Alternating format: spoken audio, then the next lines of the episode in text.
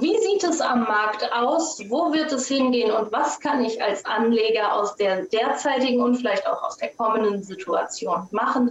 Darüber möchten wir in unserem Talk sprechen. Zum einen mit Kemal Bakci von der BNP Paribas. Hallo, Herr Bakci. Und mit Andreas Mennecke von Eaststock Informationsdienste. Hallo, Herr Mennecke. Hallo, schöne Grüße. Herr Bakci, wir fangen vielleicht mit Ihnen einmal an. Wie stellt sich denn die derzeitige Situation am Aktienmarkt da und wo geht es hin in den kommenden Wochen? Guten Tag, Frau Zürus. Ja, unsere Analysten äh, sind im Moment sehr optimistisch, äh, weiterhin für den Aktienmarkt, dass wir weiterhin Aktienstärke sehen dürften. Wir haben ja jetzt erst gerade die äh, Berichtssaison gestartet für das erste Quartal. Aber jetzt haben die Unternehmen bereits ähm, ihre Prognosen im Schnitt um sechs Prozent erhöht. Das heißt, es ist vielleicht mit, mit deutlich höheren Gewinnen zu rechnen, vielleicht sogar mit einigen positiven Überraschungen. Gerade in der letzten Aprilwoche werden wir hier die Mehrheit der S&P-Unternehmen sehen, die berichten werden. Und deshalb ähm, gehen unsere Analysten davon aus, dass gerade der Industriebereich, das zeigen ja auch die Einkaufsmanager-Indizes, ein sehr robustes Wachstum signalisieren werden. Und je breiter der Impfstoff äh, verfügbar wird, auch in, in Europa und im Rest der Welt, umso ähm, stärker kommt die Normalisierung in der Gesamtwirtschaft zurück. Die USA dürfte da ähm, der Wachstumstreiber sein. Unsere Analysten gehen davon aus, dass die USA in diesem Jahr um fast sieben Prozent wachsen könnte. Aber auch Europa holt jetzt ähm, auf, weil sich die, die, ähm, die Geschwindigkeit der Impfungen jetzt wieder beschleunigt. Und deshalb rechnen unsere Analysten sogar dem europäischen Aktienmarkt noch mehr Chancen auf, weil es einen Aufholeffekt geben dürfte in Europa, lange Zeit ignoriert von den Anlegern, könnte es jetzt zu einer Rückkehr kommen ähm, zur Beachtung mehr Europas. Also das Impfen ein wichtiges Thema, aber auch sonst scheinen sich die Aktienmärkte ein ganz kleines bisschen von der allbeherrschenden Corona-Pandemie wieder frei zu schwimmen. Herr Mennecke, teilen Sie die Ansicht von Herrn Bakci, dass es jetzt aufwärts geht? Ja, ich glaube schon. Also die Notenbanken geben ja weiter ordentlich Gas. Sie wir werden weiter Anleihen aufkaufen. Das ist momentan das Wichtigste. Wir haben enorme Liquidität. Die Geldmengenausweitung äh, war noch nie so hoch wie in der Nachkriegszeit wie jetzt. Und da strömt ja ein Teil davon auch immer an die Börse. Wir haben also überall Rückenwind, niedrige Zinsen, die werden auch niedrig bleiben. Ähm, jetzt ist die Berichtssaison, worauf man natürlich achten muss, aber überwiegend, glaube ich, werden wir da gute Ergebnisse haben. Äh, wir haben also eigentlich keine großen Risiken, die man momentan kurzfristig sieht. Aber mittelfristig glaube ich schon, dass da auch die politischen Spannungen wieder zunehmen könnten. Also jetzt bis Mai sagt man immer, läuft es gut, dann Celomere muss man abwarten, ähm, weil da deutet sich doch einiges an zwischen USA und China äh, mit Taiwan und so weiter. Jetzt aktuell, das ist mir mein Thema, der Konflikt in der Ostukraine, USA, Russland. Das darf da nicht eskalieren. Momentan ist das ein Non-Event, wenn man so will. Aber es kann mal in den Vordergrund wieder rücken. Also momentan haben wir, wie gesagt, weiter Rückenwind, auch vor allen Dingen monetären Rückenwind. So sollte man auch investiert bleiben, das so lange ausnutzen, wie es geht, gewissermaßen. Aber dann mittelfristig auch auf die Risiken achten, die sicherlich noch mal kommen werden. Sie hatten ja jetzt gerade den Konflikt in der Ostukraine angesprochen, der ja wieder aufzukeimen scheint, beziehungsweise er war ja nie weg, nur Corona hat ja wirklich alles überlagert. Wenn man über die Ukraine und Russland spricht, dann fällt einem ja auch sofort immer Öl an. Wie sieht es denn da aus? Weil auch die USA, da wird ja berichtet, dass die Ölreserven zurückgehen. Was bedeutet das für die Entwicklung am Ölmarkt? Ja, bin ich auch weiterhin positiv gestimmt. Das ist ähnlich wie die Aktienmärkte. Auch die Rohstoffmärkte haben sehr gut performt. Bis jetzt gerade Öl äh, von den Tiefs sogar mehr als verdoppelt, 100 Prozent äh, gemacht. Jetzt in diesem Jahr sogar ein Euro an die 25 Prozent gestiegen. Der BTI-Ölpreis genauso wie der Brentölpreis. Äh, wir hatten jetzt hier eine sehr starke Bewegung nach oben gehabt. Es hängt immer auch mit, kurzfristig mit den Lagerbeständen ab, die deutlich abgenommen hatten da. Aber mittelfristig auch die OECD hat jetzt zusammen mit Russland beschlossen, beschlossen, dass sie die Fördermengen doch ein bisschen ausweiten, 300 bis 400.000 Barrel am Tag. Äh, aber man hatte teilweise mehr sogar erwartet an äh, Förderproduktion dort und von daher ist der Ölpreis sogar gestiegen jetzt. Ich glaube auch, auch da weiter an Rückenwind eigentlich, also steigende Ölpreise beim Brennölpreis noch über 70 US-Dollar. Und das ist natürlich eine gewisse Unterstützung auch für die russischen Ölaktien, die momentan allerdings unter den politischen Risiken leiden, unter dem Konflikt in der Ostukraine. Herr Bakshi, Sie sind ja auch ein ausgewiesener Öl Rohöl oder überhaupt Ölstoffexperte oder Rohstoffexperte und Schwerpunkt Öl, so muss es richtig heißen. Wie investiere ich denn jetzt als Anleger richtig, wenn wir jetzt diese Ausgangslage einmal zugrunde legen? Ja, also ähm, wir sind grundsätzlich auch optimistisch für den Ölmarkt, weil wir auch sehen, dass die Internationale Energiebehörde und die OPEC die Nachfrage ähm, nach oben geschraubt, die Nachfrageerwartungen nach oben geschraubt haben. Vermutlich kommt es in diesem Jahr sogar zu einem Angebotsdefizit von, von zwei Millionen Barrel, das dann seitens der OPEC ähm, wieder aufgefüllt werden müsste. Es dürfte auch machbar sein, ähm, an Betracht der, der Rekordkürzungen, die wir im vergangenen Jahr gesehen haben. Noch interessanter finden unsere Analysten allerdings die Industriemetalle, die notieren ja jetzt auch schon auf sehr hohen Niveaus, aber die, sie sehen, dass die Importwerte immer noch sehr stark sind und vor allem, dass das US-Konjunkturprogramm von über 1,3 Billionen Dollar allein für Infrastruktur zur Verfügung gestellt werden soll. Und, ähm, und das ist ein Volumen, das sich auch am Rohstoffmarkt, in der Rohstoffnachfrage äh, bemerkbar machen darf. Wir als, als Produktanbieter für, für Rohstoffprodukte bieten deshalb für die mittel- bis langfristige Anlage sogenannte ETCs an. Anleger haben hier den Vorteil, dass sie die ETCs ganz bequem wie ein ETF im regulierten Markt der Börsen in Frankfurt und Stuttgart handeln können, und zwar zu den deutschen Börsenhandelszeiten. Und ähm, sie umgehen damit die Problematik der sogenannten Futures, ähm, der Terminkontrakte auf Rohstoffe, die dann immer eine begrenzte Laufzeit haben, ähm, bei denen es auch zu, Preis, ähm, zu Preisdifferenzen kommt mit den unterschiedlichen Laufzeiten. Ähm, unsere rolloptimierten ETCs versuchen hier quasi eine Laufzeitendiversifizierung ähm, hinzubekommen, die dann äh, diese Effekte minimieren soll und langfristig eben äh, zu geringerer Volatilität und Outperformance führen soll bei der Rohstoffanlage und deshalb sind ETCs eigentlich eine bequeme äh, Möglichkeit für, für Investoren. Herr Mennecke, was sagen Sie denn? Was würden Sie im Moment jemandem empfehlen, der zu Ihnen kommt und sagt, Mensch, ich möchte irgendwie jetzt die Situation gerade nutzen. Was mache ich? Ja, ich würde weiter natürlich auf Aktien setzen. Wir haben schon gesagt, das ist alles äh, in Schwung. Äh, wir hatten nur deutsche Aktienmarkt, kann auch ein ETF nehmen auf den deutschen Aktienindex, da ist man gewissermaßen diversifiziert auch, oder einen amerikanischen Index wie den Standard Poor's. Äh, der, der Hochtrend bleibt im Takt. Äh, Korrekturen bei The Dip gewissermaßen bei Schwäche kaufen, äh, aber das nur bis in Mai hinein. Absichern kann man sich dann auch immer äh, mit Short-Positionen, falls die ersten Ver Verkaufssignale auftreten, die momentan noch nicht da sind.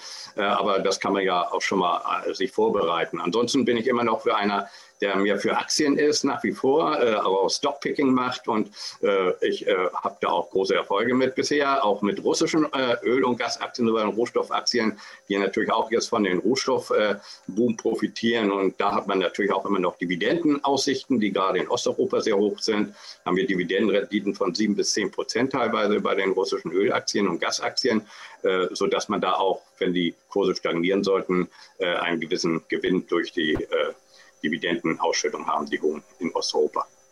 Nehmen wir jetzt aber mal an, wenn wir sagen, so wie Sie das gerade gesagt haben, es wird etwas unsicherer in der zweiten Jahreshälfte. Da sagt man ja immer so ein bisschen, der sichere Hafen bei Krisen oder wenn man unsicher ist, ist Gold. Aber irgendwie sieht das im Moment nicht ganz so aus, Herr Bakci. Wie schätzen Sie da die Lage ein?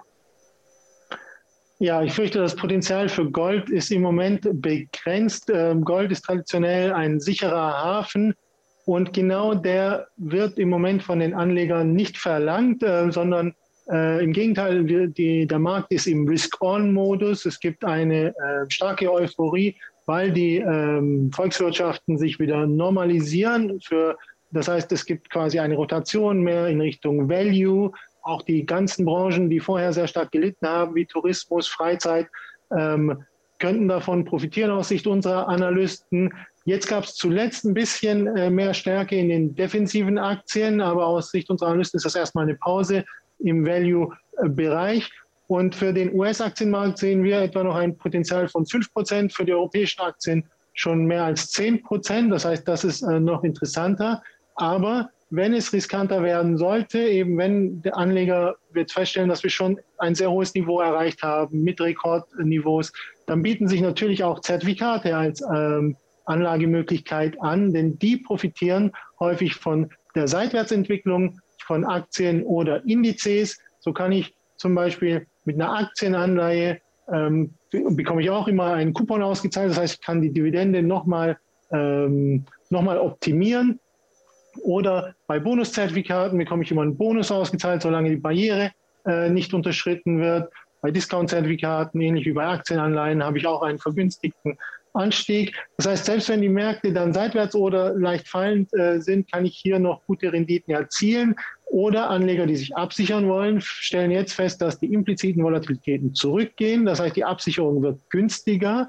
Der Markt hat also wenig, ist weniger im Angstmodus. Und dann bietet es sich auch an, vielleicht mal über Put-Optionsscheine nachzudenken, um diese hohen Gewinne, die man jetzt tatsächlich am Aktienmarkt äh, erzielt hat, abzusichern. Man muss da nicht unbedingt am Geld sein. Man kann dann auch einen gewissen Puffer lassen von 10 oder 20 Prozent, wenn man bereit ist, ähm, so viel zu verlieren. Dann, dann, dann vergünstigt man natürlich auch die Absicherung erheblich. Okay, also Absicherung, die Deutschen sichern sich ja sehr gerne ab, nicht nur an der Börse. Herr Menneke, was äh, sind denn aus Ihrer Sicht so Branchen, die man sich jetzt etwas genauer anschauen könnte? Herr Bakci hat ja gerade gesagt, schon Tourismus könnte wieder im Aufwind sein. Wie sehen Sie das? Generell glaube ich noch an den Wechsel in diesem Jahr von Groß auf äh, Value-Aktien. Value-Aktien sind erstmal in Osteuropa wieder sehr gut aufgehoben. Ähm, Gold, wenn ich das vielleicht noch mal ergänzen kann, äh, man soll ja immer billig einkaufen. Momentan sind auch Goldaktien sehr preiswert, die übrigens sehr äh, hohe Margen haben. Wir haben ja immer noch Goldpreise von 1600 Dollar, die Viele in Osteuropa produzieren so bei 800 US-Dollar, haben so große Margen. Und da bekommen wir auch hohe Dividendenrenditen. Also ich würde auch weiterhin auf Goldaktien gerade jetzt setzen, wo sie gefallen sind. Äh, und ich glaube, im Jahresverlauf werden wir auch wieder höhere Goldpreise sehen. Momentan ist das nicht gefragt, aber wir brauchen, man will ja auch mal billiger einkaufen, nicht wenn es auf dem Hoch ist. Äh, insofern, ähm, auch da würde ich gestaffelt vorgehen, sogar wenn der Goldpreis noch ein bisschen runter geht, noch weiter einkaufen. Ich bin äh, mittel- bis langfristig weiterhin bullish für Gold und auch für Silber, äh, weil ich glaube, diese äh, paradiesischen Verhältnisse, wie sie jetzt halten, werden wir nicht dauerhaft haben, insbesondere im nächsten Jahr hinein. Es werden immer, dass an der Börse auch wieder Spannungen kommen und dann ist, wird der sichere Hafen Gold auch wieder nachgefragt sein. Wenn wir gerade bei Gold schon sind, vielleicht für den Anleger, der sich nicht ganz so gut auskennt und jetzt gerade erst mit dem Thema startet. Wie kann ich Gold erwerben? Was gibt es da für Möglichkeiten? Ja, man kann jetzt mal äh, physisch Gold natürlich kaufen und auch im Safe tun. Dann kann man auch Gold-ETFs kaufen, die Gold im Grunde hinterlegt haben. Dann gibt es auch welche, die es wirklich tatsächlich auch physisch haben. Äh, ähm, dann ist das parallel zum Goldpreis. Es gibt auch Silber-ETFs. Äh, man kann natürlich auch Goldaktien kaufen, die dann ein höheres Risiko haben. Aber wenn der Goldpreis steigt, natürlich auch ein gewisser Leverage. Die sind ja selbst auch mit Fremdkapital unterlegt, die Unternehmen äh, diesen Leverage ausnutzen können. Und von daher haben wir da auch, man gibt auch Gold Goldminen-ETFs zum Beispiel, äh, die dann auch meistens mehr steigen als äh, der reine Gold-ETF. Also gibt es eine Reihe, gibt es natürlich, wer dann noch hebeln will äh, oder das Risiko erhöhen will, kann natürlich auch Hebelprodukte auf Gold nehmen. Gibt es äh, Zertifikate, wo es auch Hebelmöglichkeiten gibt, äh, aber das ist mehr was für den spekulativen Investor. Hebel auf jeden Fall immer mit Risiken verbunden, Herr Bakci. Für Sie zum Abschluss noch die Frage, welche Risiken, wo wir schon bei dem Thema sind, muss ich als Anleger unbedingt immer im Hinterkopf behalten, bevor ich mich etwas genauer umschaue? Also für äh, den Bereich meiner Produkte, das sind ja die ETCs und äh, Zertifikate, muss der Anleger immer wissen, dass das ja Inhaber-Schuldverschreibungen der begebenden Emittentin äh, sind. Das heißt, Anleger muss, ähm, muss quasi am besten einen Emittenten wählen, dessen Bonität er äh, vertraut und, ähm, und weil er hat immer das Emittentenrisiko äh, mit drin. Bei den ETCs ist das anders. Die sind vollständig besichert mit 105 Prozent des ausstehenden Volumens. Das heißt, da ist das Emittentenrisiko äh, dann minimiert. Aber abgesehen davon glauben wir, marktseitig muss der Anleger auch das Risiko im Blick haben, dass die Zinsen jetzt eher steigen in den USA. Dass ähm, unsere Analysten erwarten, dass wir bis auf zweieinhalb Prozent bis nächstes Jahr gehen können im Zehnjahresbereich für US-Staatsanleihen. Und das könnte sicherlich vielleicht auch die, die Stimmung an den Aktienmärkten auch mal oder gerade bei dem im Technologiesektor auch mal äh, trüben. Und, und dann muss man eben auch auf höhere Volatilität äh, vorbereitet sein. Und äh, da kann man eben mit Zertifikaten auch gut punkten, eben im Seitwärts- oder Leichtfallmarkt. Der amerikanische Notenbankchef Jerome Powell hat ja für dieses Jahr zumindest Zinserhöhungen ausgeschlossen. Herr Mennecke, vielleicht für Sie auch zum Abschluss die Frage. Wie sehen Sie das? Wird das halten? Wird es so eintreten, wie die BNB Paribas das berechnet hat oder sich zumindest vorstellt für kommendes Jahr dann? Herr hat ja die Priorität jetzt auf dem Arbeitslosenmarkt und auf das Wachstum in Amerika gesetzt. Das wird aber auch beibehalten. Auf der anderen Seite wird er wahrscheinlich Ende des Jahres in einen gewissen Konflikt kommen, wenn die Inflationsraten dann ansteigen oder möglicherweise das Bruttosozialprodukt auch zu stark gestiegen ist, der müsste normal bremsen. Ich sehe, wer, wer, ich glaube, er wird die Zinsen ja trotzdem nicht erhöhen, aber er könnte diese Anleihenkäufe, und das ist eigentlich für mich das wichtige Signal, reduzieren. Das hat er auch schon angedeutet, dass er das eventuell machen wird. Äh, und dann steht wieder weniger Liquidität zur Verfügung. Kommt darauf an, wie viel momentan äh, buttern diese 100 Milliarden jeden Monat rein, die EZB auch. Äh, dieses landet teilweise auch an der Börse. Aber wenn das reduziert wird, meinen wir auch 50 Milliarden. Also wir haben jetzt die Konjunktur, ist einige robust, wird er sagen, und die Inflation äh, erhöht sich ein bisschen, dann werde ich mal die Wertpapieranleihenkäufe reduzieren. Und das könnte das erste Verkaufssignal für mich sein. Da müssen wir aufpassen. Das hatten wir schon mal, ich glaube, 2018 im vierten Quartal, wo der Standard Poor's sogar fast um 20 Prozent gefallen ist, wo äh, nachher hat die FED eine Kehrtwendung gemacht, Gott sei Dank, 180-Grad-Wendung, um, um den Markt wieder äh, zu, zu stabilisieren. Aber das kann im zweiten Halbjahr passieren. Insofern sollten wir darauf auch achten, also die Wertpapierkäufe, die Anleihenkäufe der Notenbanken. Also es bleibt auf jeden Fall spannend, aber der Markt hat ja wirklich für jede Lust und Laune ein Produkt, was man sich genauer anschauen könnte, eben mit Chancen und Risiken. Kemal Bakci von der BNP Paribas, ich danke Ihnen für das Gespräch und auch Ihnen, Andreas Mengeke von eStock Informationsdienste. Herzlichen Dank, dass Sie dabei waren. Und Ihnen danke ich für Ihr Interesse.